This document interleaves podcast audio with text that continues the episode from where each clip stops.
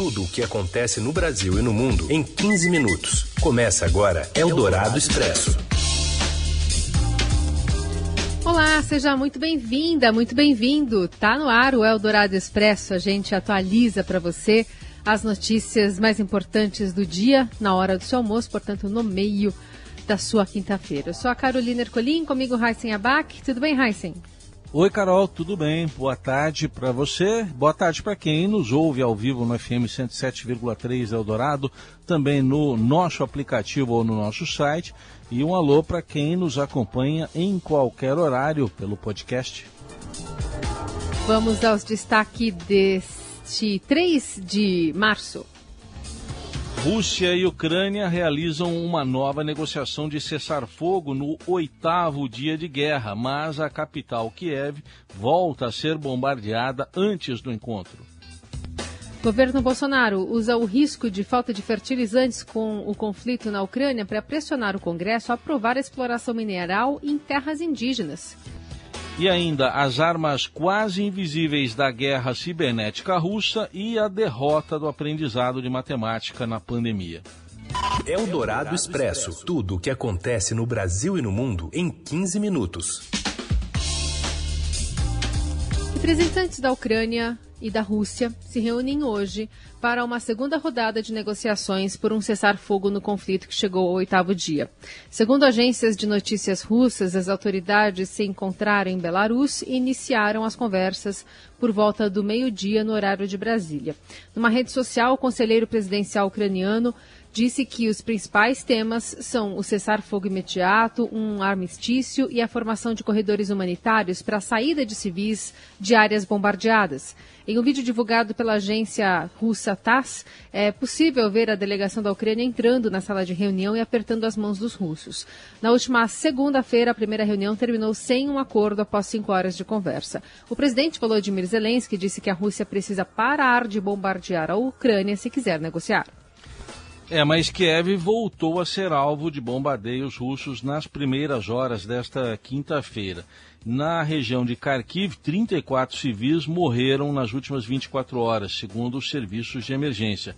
As explosões que abriram o oitavo dia de invasão russa à Ucrânia ocorreram horas antes dessa reunião para se chegar, se tentar chegar a um cessar-fogo no país do leste europeu e horas depois de a Assembleia Geral da ONU ter aprovado uma resolução que repreende a Rússia pela invasão e convoca Moscou a retirar imediatamente as tropas da Ucrânia. Bom, e a gente ainda é, fala sobre muitos militares russos que tomaram nesta quarta-feira a cidade de Kherson, ponto estratégico entre a Crimeia, dominada pelo Kremlin, e o sul da Ucrânia. Em paralelo, os russos, os russos aumentaram o cerco a Kiev e devem intensificar a ação para tomar a cidade. Houve o registro de pelo menos quatro explosões na cidade. A Agência de Refugiados da ONU informou ontem que um milhão de pessoas fugiram da Ucrânia desde a invasão da Rússia há menos de uma semana, um êxodo sem precedentes neste século por sua velocidade. O diretor do Instituto de Tecnologia e Sociedade do Rio, Carlos Afonso de Souza, explica que a guerra cibernética em curso desde o início da invasão da Ucrânia pelos russos parece invisível e menos letal do que o efeito provocado pelas bombas, mas, na verdade, são ações estratégicas e efetivas de batalha que também exploram as fragilidades do inimigo. Em entrevista à Rádio Eldorado, o professor da Faculdade de Direito da UERJ classifica a recente explosão de uma torre de rádio e TV em Kiev como uma representação do conflito que avança mais rápido que as tropas de Vladimir Putin. De certa maneira, o ataque à torre de rádio e televisão é muito simbólico, porque ele é uma representação fora da internet, o que já estava acontecendo dentro da rede como um todo. E nós tivemos também, de maneira muito inédita, o governo da Ucrânia pedindo auxílio de hackers voluntários do mundo inteiro que pudessem atacar sites russos. Então, agora a gente precisa se acostumar com essa guerra em dois frontes. Segundo o especialista em cibersegurança, é possível esperar a formação de uma coalizão política e ágil entre hackers e aliados russos contra os membros da OTAN para responder às sanções impostas à economia de Moscou. mais um motivo para o Brasil se manter distante da zona de conflito diplomático. O Brasil viveu um 2021 que foi um verdadeiro pesadelo, se não mais por outros motivos, também por esse, com mega vazamentos de dados. O Brasil, antes de entrar na era da cibersegurança, precisa sair da era da cyberinsegurança. Eldorado Expresso. O Brasil ultrapassou nesta quarta a marca de 650 mil mortos por Covid, embora os números diários ainda estejam subnotificados em função do feriadão do Carnaval. De acordo com o consórcio de veículos de comunicação, foram registrados 335 óbitos, levando o total a 650.052 e fazendo uma média móvel de 509 mortes, com uma queda de 39% em relação ao período anterior. No Rio de Janeiro, o Comitê Especial de Enfrentamento à Covid da Prefeitura vai discutir na próxima segunda-feira o fim da obrigatoriedade do uso de máscaras em locais abertos. O Estado de São Paulo também estuda novamente é, sobre o fim do uso obrigatório de máscaras ao ar livre. Segundo o governador João Dória, a medida é avaliada pelo comitê formado por especialistas escolhidos pela gestão para orientar as medidas sanitárias durante a pandemia. O anúncio com a decisão será na próxima quarta-feira, 9 de março. E outra discussão está sendo levantada pelo Ministério da Saúde em nível nacional. A pasta diz que estuda rebaixar o status da Covid no Brasil de pandemia para endemia. De Brasília, o Eduardo Gaia traz as informações para a gente. Boa tarde, Gaia. O presidente Jair Bolsonaro publicou nas redes sociais que o ministro da Saúde, Marcelo Queiroga, estuda rebaixar de pandemia para endemia o contágio da Covid-19 no Brasil. A informação foi confirmada pelo ministério. Até o momento, a Organização Mundial da Saúde, que concentra os esforços globais para combater a doença, ainda não rebaixou o status da Covid-19 de pandemia para endemia. A notícia sobre esse estudo na classificação da doença vem um dia após o Brasil atingir 650 mil mortes pelo novo coronavírus. Bolsonaro não comentou a marca. Segundo apurou a nossa reportagem, o objetivo do governo com o rebaixamento é ampliar a pressão por mais flexibilizações nas medidas sanitárias restritivas. Se concretizada, a alteração na situação epidemiológica tende a facilitar, até do ponto de vista legal, o afrouxamento de medidas como o uso de máscaras e a limitação de ocupação em espaços públicos e privados. Bolsonaro é avesso às restrições sanitárias, ao uso de máscaras máscaras e diz não ter se imunizado contra o novo coronavírus, como pedem os especialistas. E a pandemia teve um efeito devastador sobre o aprendizado de matemática dos alunos de ensino médio da rede estadual paulista. Um levantamento indica que estudantes deixam a escola com defasagem de quase seis anos. Mais informações com a Júlia Marques. Oi, Heisen. Oi, Carol o governo estadual paulista divulgou as notas dos estudantes do quinto ano do fundamental, do nono ano do fundamental e do terceiro ano do ensino médio. Os dados revelam que houve queda na aprendizagem em todas essas séries, tanto em língua portuguesa quanto em matemática. Os resultados do ensino médio, no entanto, surpreendem mais e negativamente. Os alunos do terceiro ano tiveram as piores notas de matemática da história da prova do SARESP, o sistema de avaliação aqui do ensino em São Paulo. As notas nunca foram tão baixas desde que o SARESP passou a ser divulgado como é hoje, em 2010. Para ter um efeito de comparação, é como se um aluno no último ano do ensino médio tivesse um desempenho que seria adequado para um estudante do sétimo ano do ensino fundamental. Ou seja, há uma defasagem de seis anos na aprendizagem de matemática. Esses alunos saem da escola sem conseguir identificar figuras geométricas como poliedros. Os problemas começam lá no início. Os estudantes do quinto ano, na faixa aí dos 11 anos de idade, também tiveram redução no desempenho por causa da pandemia, tanto em português quanto em matemática. Na matemática, então, a queda foi ainda maior. Boa parte dos alunos do quinto ano do fundamental não consegue fazer contas de subtração e adição. Isso significa que esse estudante de 11 anos tem o mesmo desempenho esperado de um aluno de 8 anos de idade. Uma em cada cinco crianças nessa faixa etária tem nível abaixo do básico em matemática. Eldorado Expresso.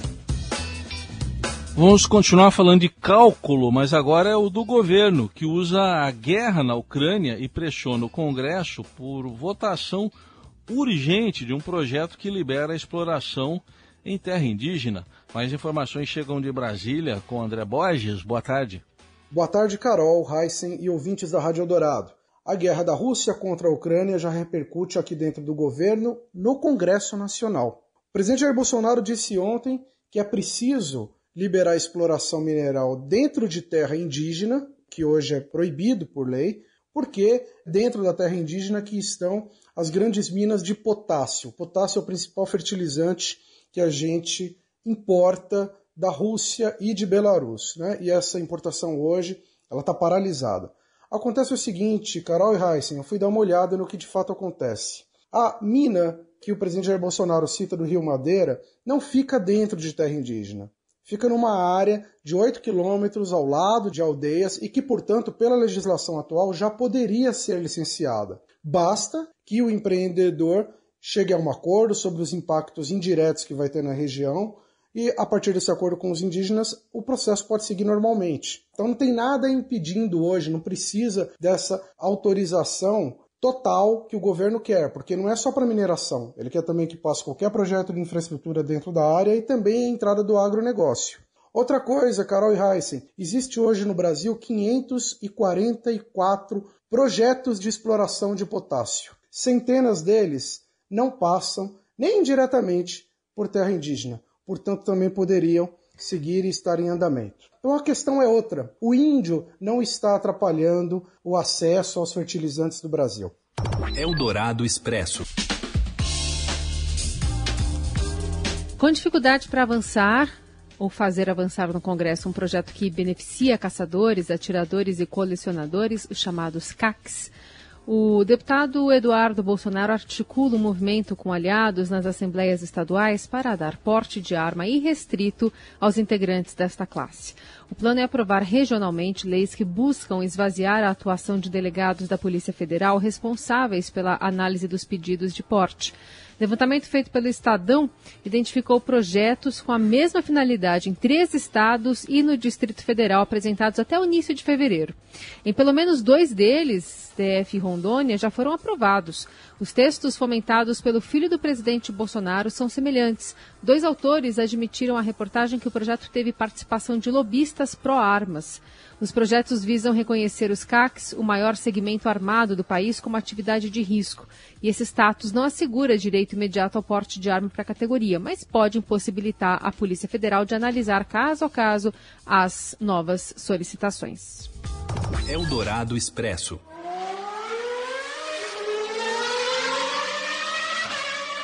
Por causa da guerra, não vai ter mais esse barulho da Fórmula 1 na Rússia. O Robson Morelli explica. Olá, amigos. Hoje eu quero falar de uma decisão nova envolvendo a guerra da Rússia contra a Ucrânia e o esporte. A Fórmula 1 decidiu nesta quinta-feira sair em definitivo da Rússia. A Fórmula 1, os pilotos, as escuderias já haviam avisado de comum acordo que não correriam neste ano, em 2022, na etapa de Sochi, lá no mês de setembro. Agora a decisão é mais firme, é mais forte.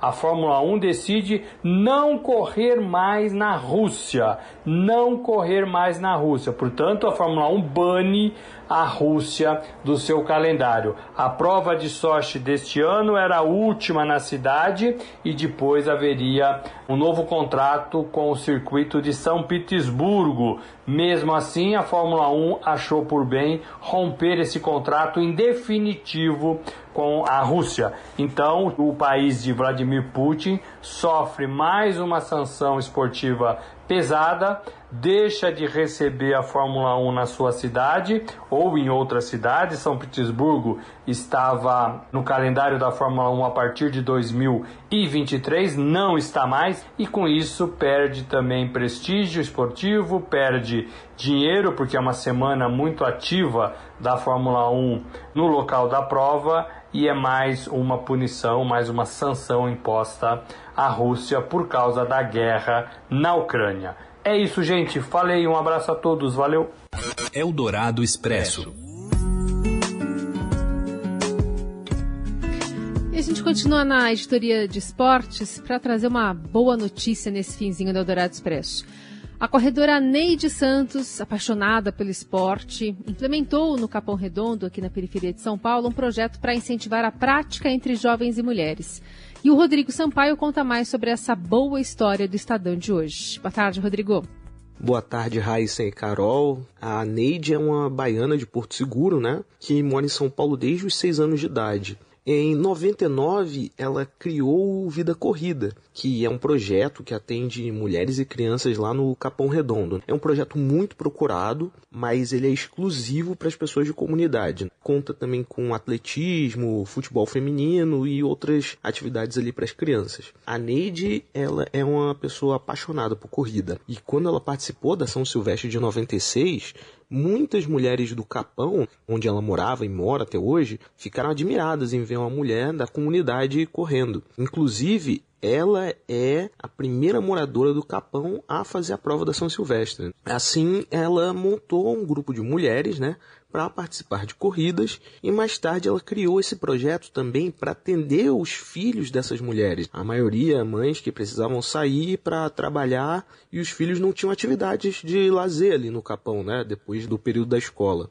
Vale destacar também que o projeto aconteceu depois de um pedido do filho dela, o Mark. Ele queria que a mãe fizesse algo pelas crianças do local, dali da comunidade. O filho dela acabou sendo morto justamente por um menor de idade, em 2000, né? Desde então ela se dedica ao Vida Corrida para transformar o destino dessas crianças ali da região. Essa reportagem está na íntegra no Estadão desta quinta-feira. A gente fica por aqui, o Dourado Expresso volta amanhã. Valeu, Heisen. Valeu, Carol. Gente, boa quinta. Até amanhã. Você ouviu Eldorado Expresso tudo o que acontece no Brasil e no mundo em 15 minutos.